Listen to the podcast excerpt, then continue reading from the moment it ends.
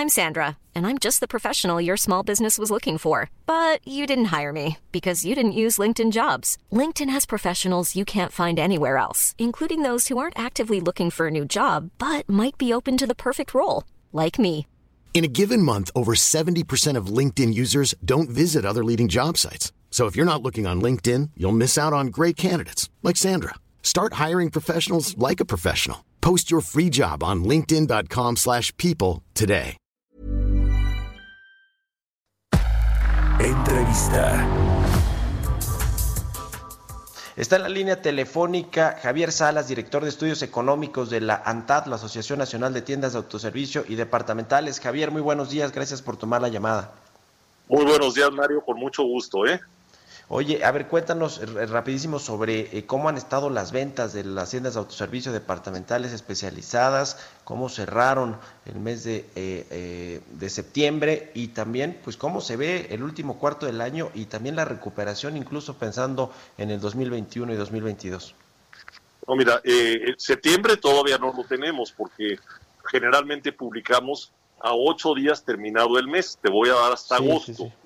Este ha sido un año inédito. ¿Por qué? Porque empezamos muy bien. Creo que un crecimiento promedio en enero y febrero arriba de 5% en el agregado, que posteriormente cuando inicia eh, la pandemia por ahí de finales de marzo, se presentan unas situaciones verdaderamente erráticas. Eh, te voy a hablar de lo que son las ventas totales en terminales. Se cayeron las ventas total de 6.7 en febrero a 1% en marzo. ¿Y qué fue lo que pasó ahí? Que tuvimos un crecimiento muy acelerado de los supermercados, de los autoservicios, de 20.6%, evidentemente por compras precautorias que la gente empezó a hacer. Eh, tú lo viste, se veían los carritos llenos de papel de Sí, baño, claro, agua, claro. comestibles básicos, etcétera, ¿no? Entonces los autoservicios revientan en, en marzo, al igual que las tiendas departamentales se caen. La caída de las tiendas departamentales fue de 19.5% en marzo, se compensaron, digamos. Ya para el mes siguiente, cuando estaban totalmente cerrados los autoservicios, la caída de las tiendas departamentales fue de 73.5 de 73.3%. Es una caída que jamás habíamos visto, jamás nos hubiéramos imaginado.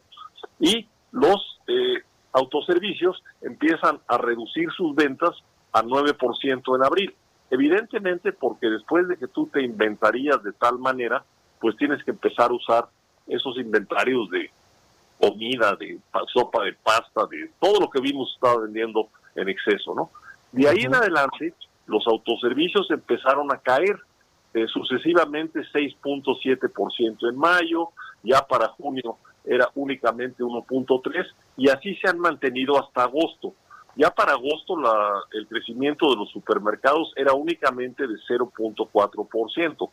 Y en contrario, las tiendas departamentales por el e-commerce, que estaban comentando hace ratito en tu programa, empezaron a recuperarse con, un, con una caída de tan solo 50.1% en abril y así se han ido recuperando paulatinamente hasta alcanzar menos 5.6% en agosto.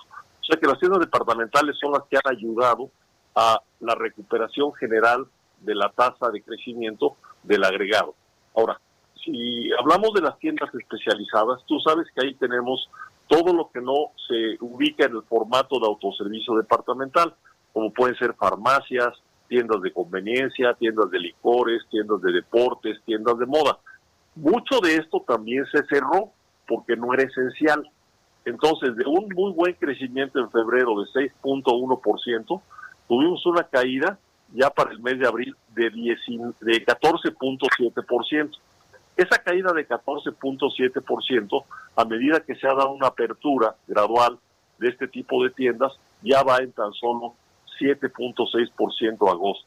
Es decir, ha habido una recuperación porque de alguna manera pues han podido vender eh, más en general de todos los productos que, que ofertan, ¿no? Sí. Si me preguntas, yo creo que la, el comercio moderno de la ANTAD es muy competitivo, pone muy buenas ofertas y este no ha sido el caso porque si no las ponen, pues de alguna forma, como decían, eh, se ha contraído el ingreso, ciertamente ha habido una caída del ingreso real, ha habido Sí. desempleo y sobre todo hacia adelante hay incertidumbre.